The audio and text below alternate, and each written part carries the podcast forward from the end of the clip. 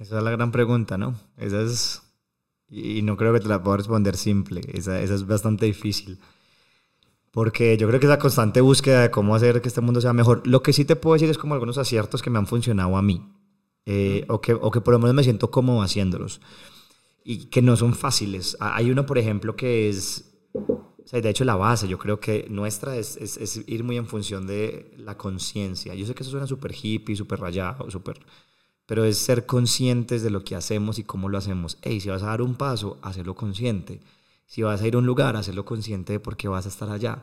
Si vas a tomar una decisión, hacerlo consciente. La conciencia de cómo y cuándo se hacen las cosas es un, es un, pasito para ir sabiendo cómo vamos generando un valor al mundo. Y eso suena súper tonto, pero es súper es, poderoso. No, totalmente. Sí, de hecho, esa era la siguiente pregunta. Y me adelanté, perdón. ¿Cómo no? Más bien, me encanta cómo se conectan.